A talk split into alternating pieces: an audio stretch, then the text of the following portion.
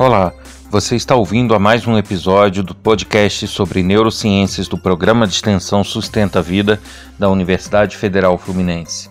Meu nome é Adriano Freitas, eu sou pós-graduado em neuroaprendizagem, que é a neurociência aplicada à educação, e especialista em neuropsicologia clínica. No episódio de hoje, eu vou falar um pouquinho sobre as tomadas de decisão e também dar algumas dicas.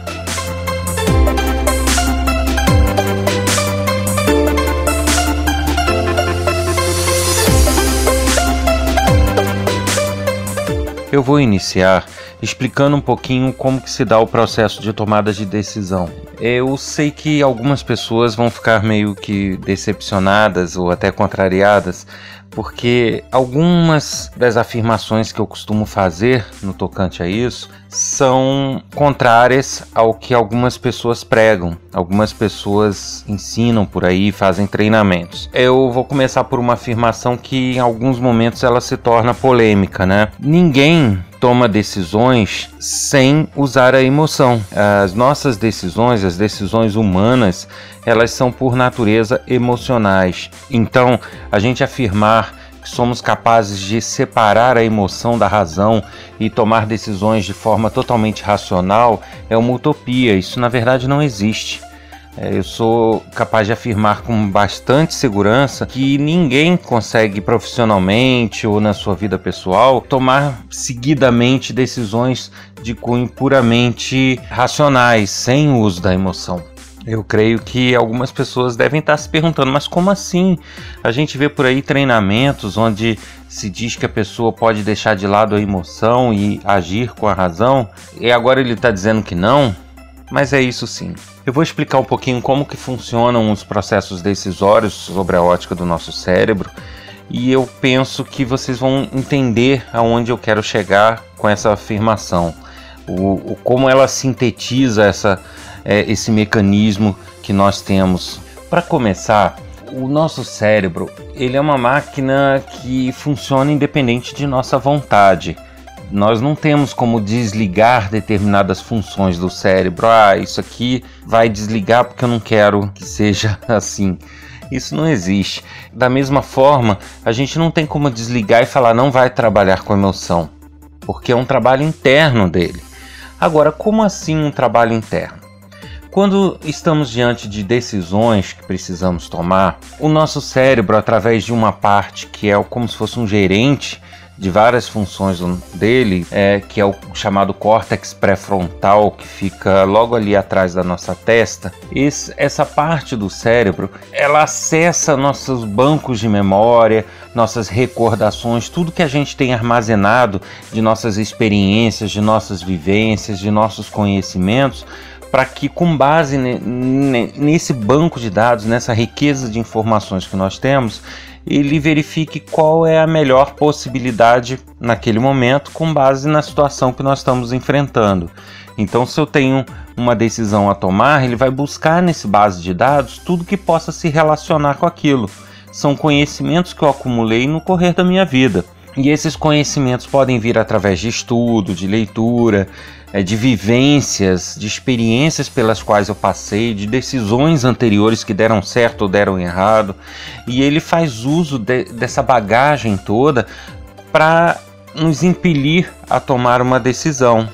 E aí é que entra a questão emocional. Quando esse banco de memórias ele é formado, ele não armazena apenas fatos, se eu estou diante de uma situação, de um problema ou, ou, de alguma tarefa a realizar, isso não vai para o meu banco de memórias simplesmente como se fosse uma nota jornalística onde se relata o fato sem emitir opinião.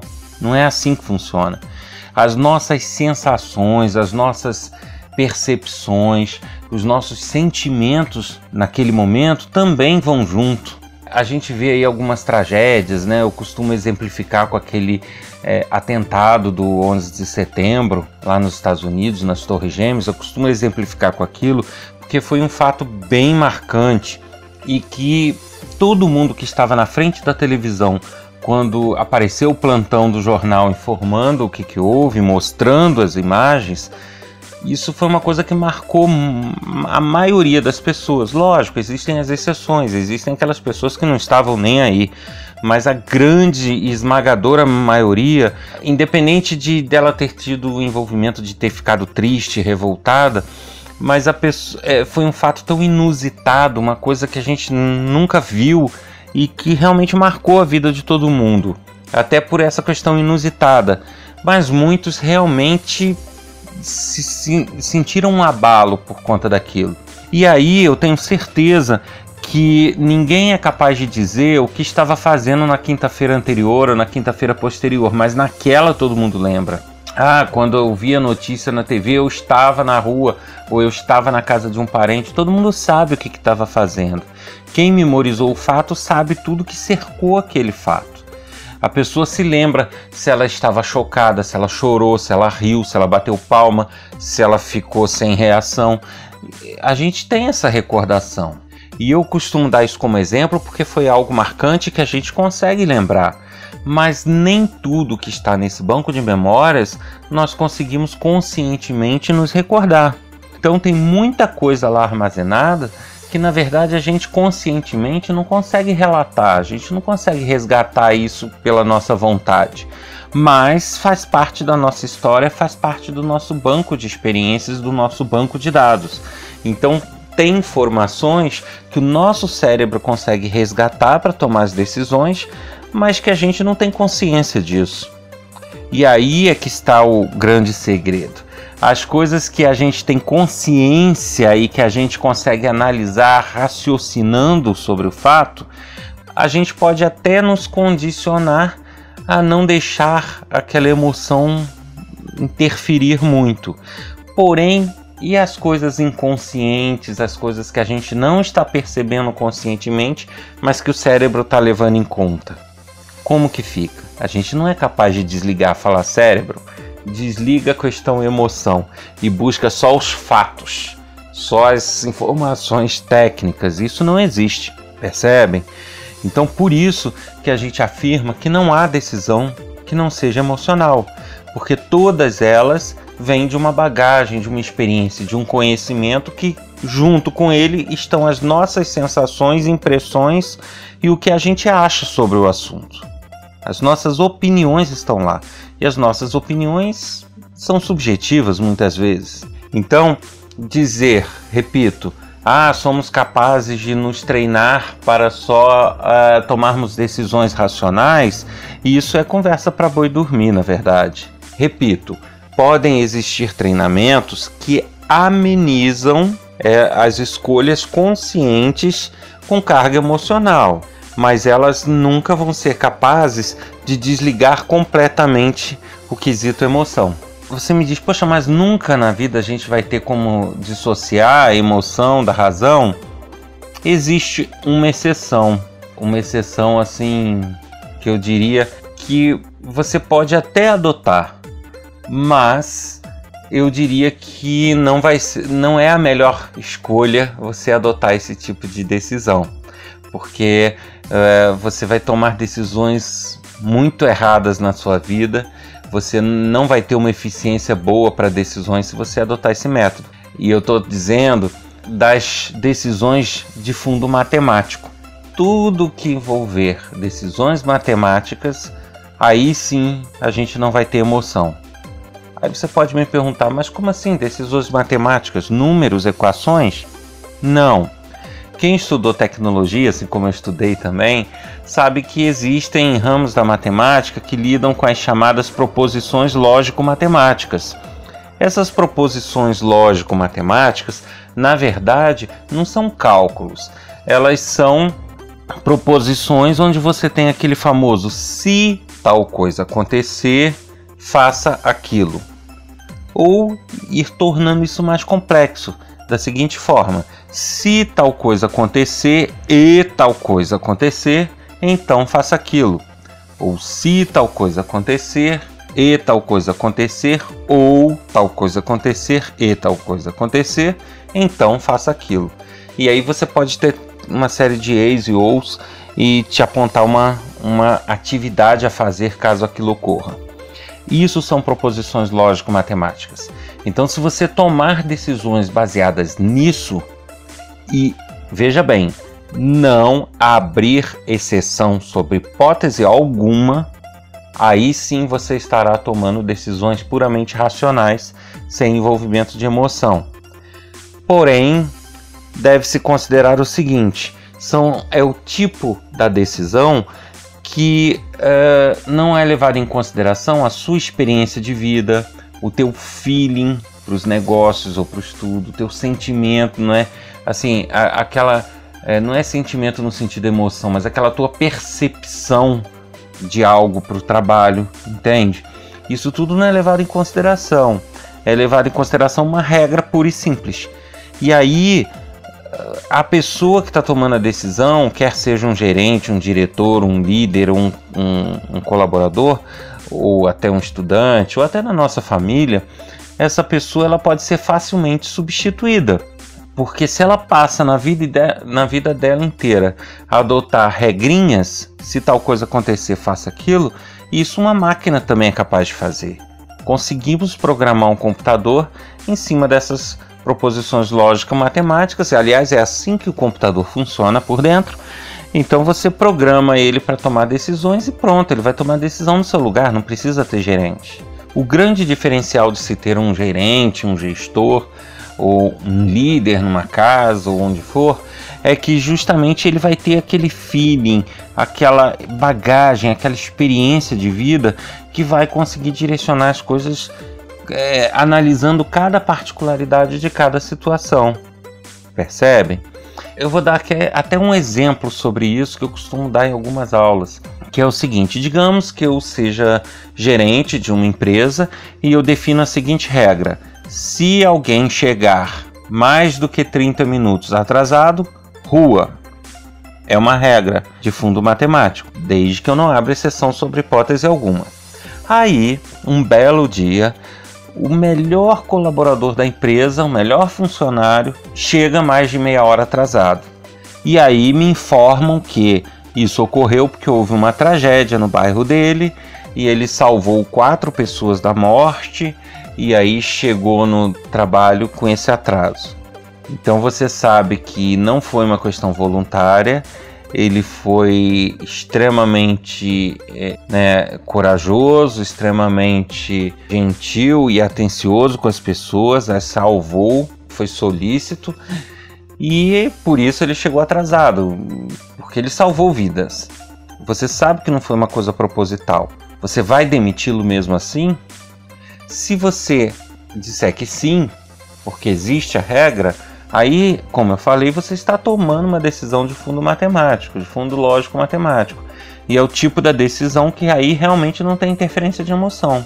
Não importa o que aconteceu, não tem exceção. A regra é: chegou mais de 30 minutos atrasado, rua. Então o senhor está na rua. Aí é o tipo da decisão não emocional. É, é o seguir de regras sem exceção.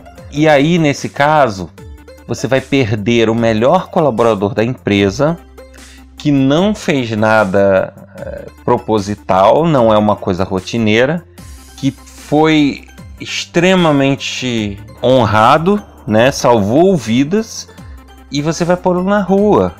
É a melhor decisão?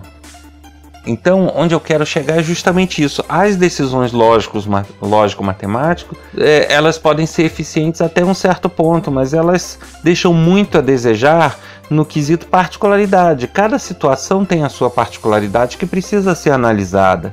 E ao adotar procedimentos lógico-matemáticos, você não analisa essas questões particulares. As decisões elas começam a ser erradas, serem inadequadas, você começa a cometer diversos equívocos por conta disso. As melhores decisões e a forma de trabalhar melhor com elas é com a emoção, com a bagagem, com o feeling não tem escapatória.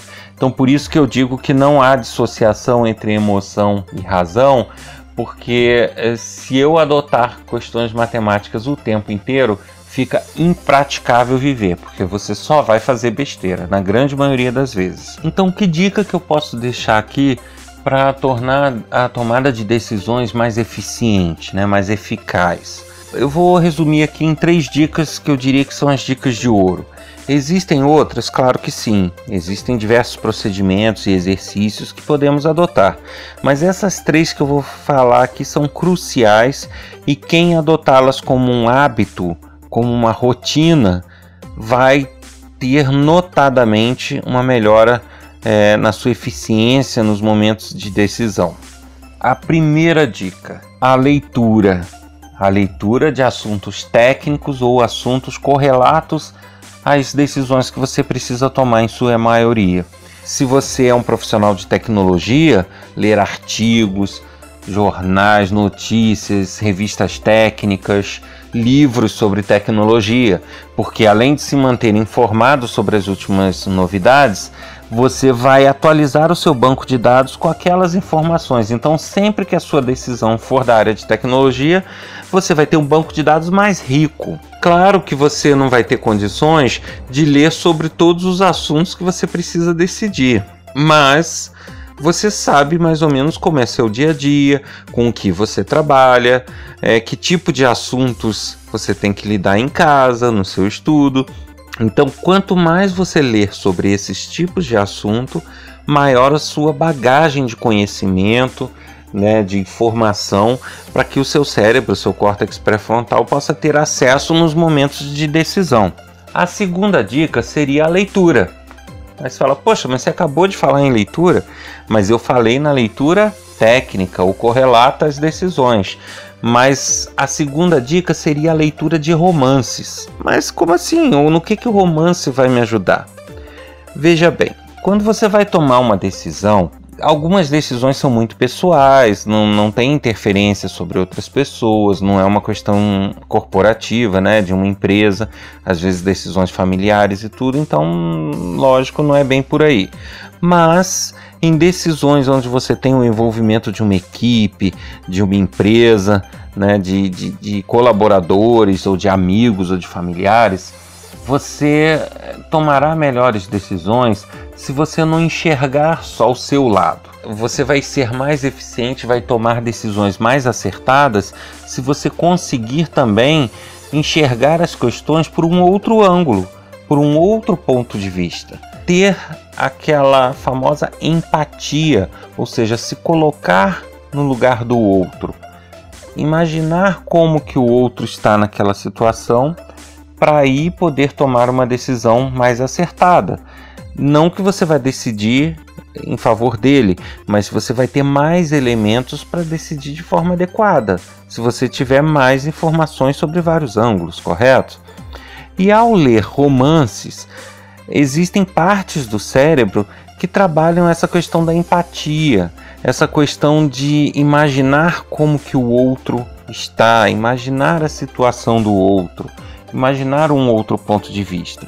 E quando você lê um romance, uma história com personagens, você exercita essas áreas do cérebro. Porque você, ao ler um livro que tenha personagens, né, um romance, pode ser ficção, terror, é, livros de romance mesmo, amor, não importa. O, o autor ele certamente vai descrever os personagens. No correr da história ele vai sendo traçado um perfil comportamental, né, o tipo de comportamento que o personagem tem. E aí o teu cérebro vai montando como se fosse um personagem dentro de você. Você vai idealizando aquele personagem, você vai montando mesmo um perfil físico, psicológico desse personagem. E isso é um exercício de, da empatia. É, romances que tenham vários personagens, o exercício fica ainda maior, porque você tem que se colocar na posição e montar aqueles vários personagens e enxergar o mundo sobre os olhos deles, a partir da descrição do autor. Então é muito importante. Então, ter o hábito de ler romances influencia na nossa eficiência na tomada de decisões no tocante à empatia, a enxergar a questão por outros ângulos, nos dá uma maior eficiência nisso. Eu sei que hoje o mundo está corrido, nem todo mundo consegue parar para ler, muitos que tinham o hábito perderam e muitos nem chegaram a ter o hábito da leitura, mas olha, é, é um conselho, é fundamental. Quem adquirir o hábito de fato de ler, tanto aqueles materiais mais técnicos quanto os romances também, não deixar eles de lado. Não, não é ler só livro de autoajuda, não, pessoal.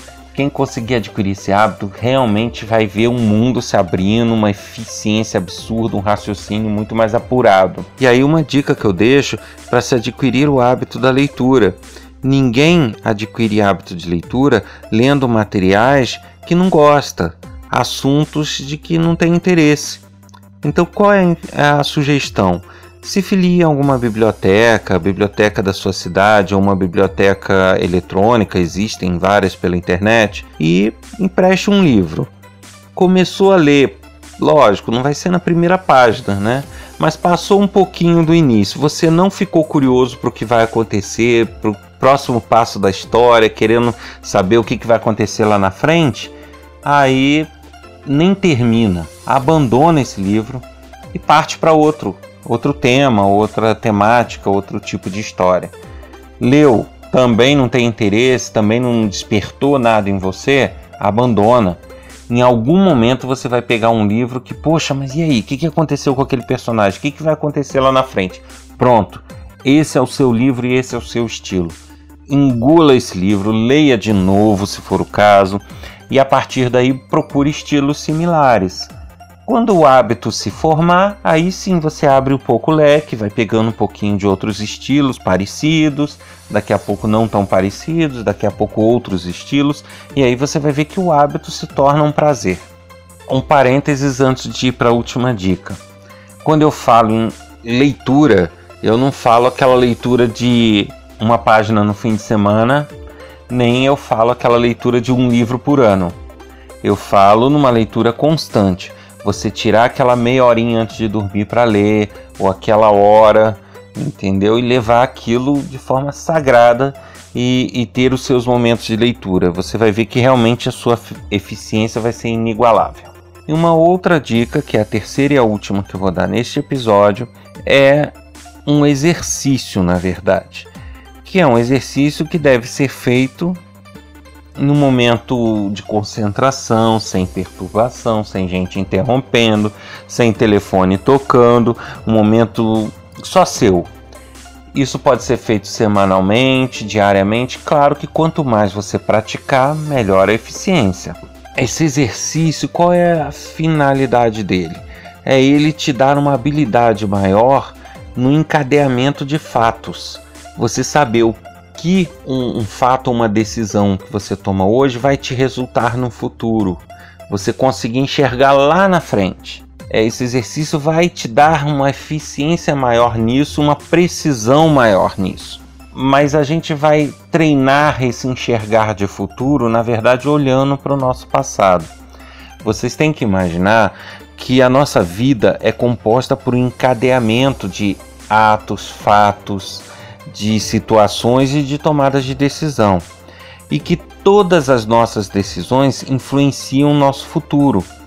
Mesmo as decisões que a gente não dá importância do nosso dia a dia, que são as decisões mais simples, levantar para tomar um cafezinho, ir até a padaria comprar um pão, são decisões que a gente toma que às vezes a gente nem percebe que está decidindo, a gente simplesmente pega e faz, mas que ao decidir fazer aquilo, a gente pode estar mudando o nosso futuro. Vocês já pensaram nisso? Eu vou dar um exemplo aqui.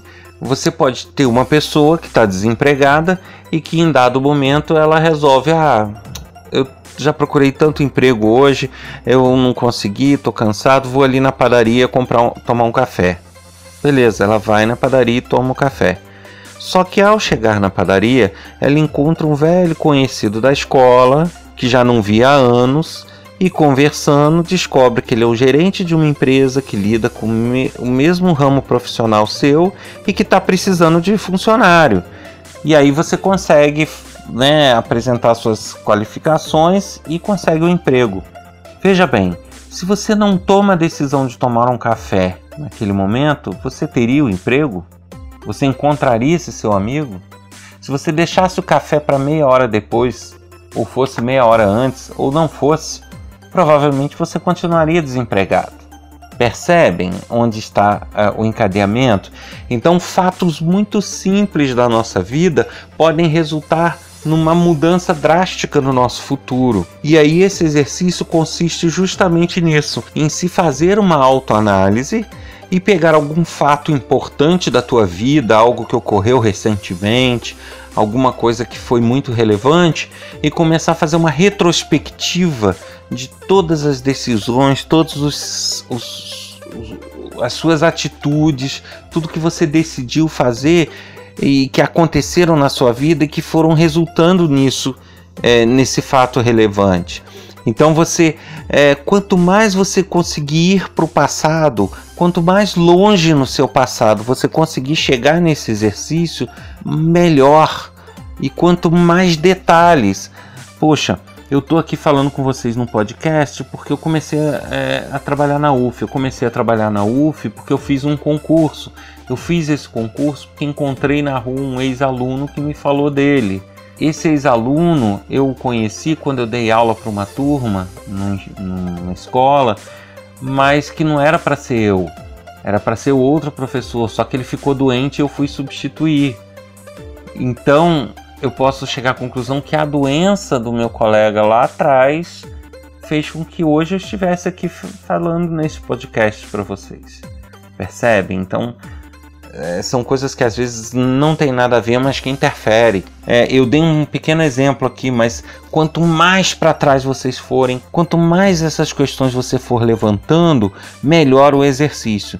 E aí você pode simplesmente só meditar, só pensar sobre isso, ou você pode realmente planilhar isso, anotar isso no papel, fazer um mapinha. Agora, o importante é você trabalhar essas informações. Quanto mais profundo, quanto mais detalhado, melhor o exercício. E também sendo um exercício muito frequente, isso vai te, te dar um, um vai te aguçar mais esse, é, essa observação dos detalhes. E aí quando você tiver que tomar uma decisão, você já vai imaginar que aquele que detalhes que cercam aquela situação podem é, se somar à tua decisão e dar um destino diferente do que você imagina ou não. E com essa dica, eu encerro o episódio de hoje. Meu nome é Adriano Freitas, eu sou pós-graduado em neuroaprendizagem, que é a neurociência aplicada à educação, especialista em neuropsicologia clínica. Vocês ouviram um podcast sobre neurociências do programa de extensão Sustenta a Vida da Universidade Federal Fluminense. Nós temos o podcast sobre neurociências e sobre outros assuntos. Para entrar em contato com o especialista, fazer algum questionamento ou alguma ponderação, algum comentário, basta escrever um e-mail para podcast@sustenta-vida.com, colocando no assunto o nome do especialista ou podcast para o qual a mensagem se destina. Para mais informações sobre o nosso programa de extensão, basta acessar www.sustenta-vida.com ou, no caso de cursos gratuitos, www.nosso-ead.com. Nos encontramos no próximo episódio. Até lá!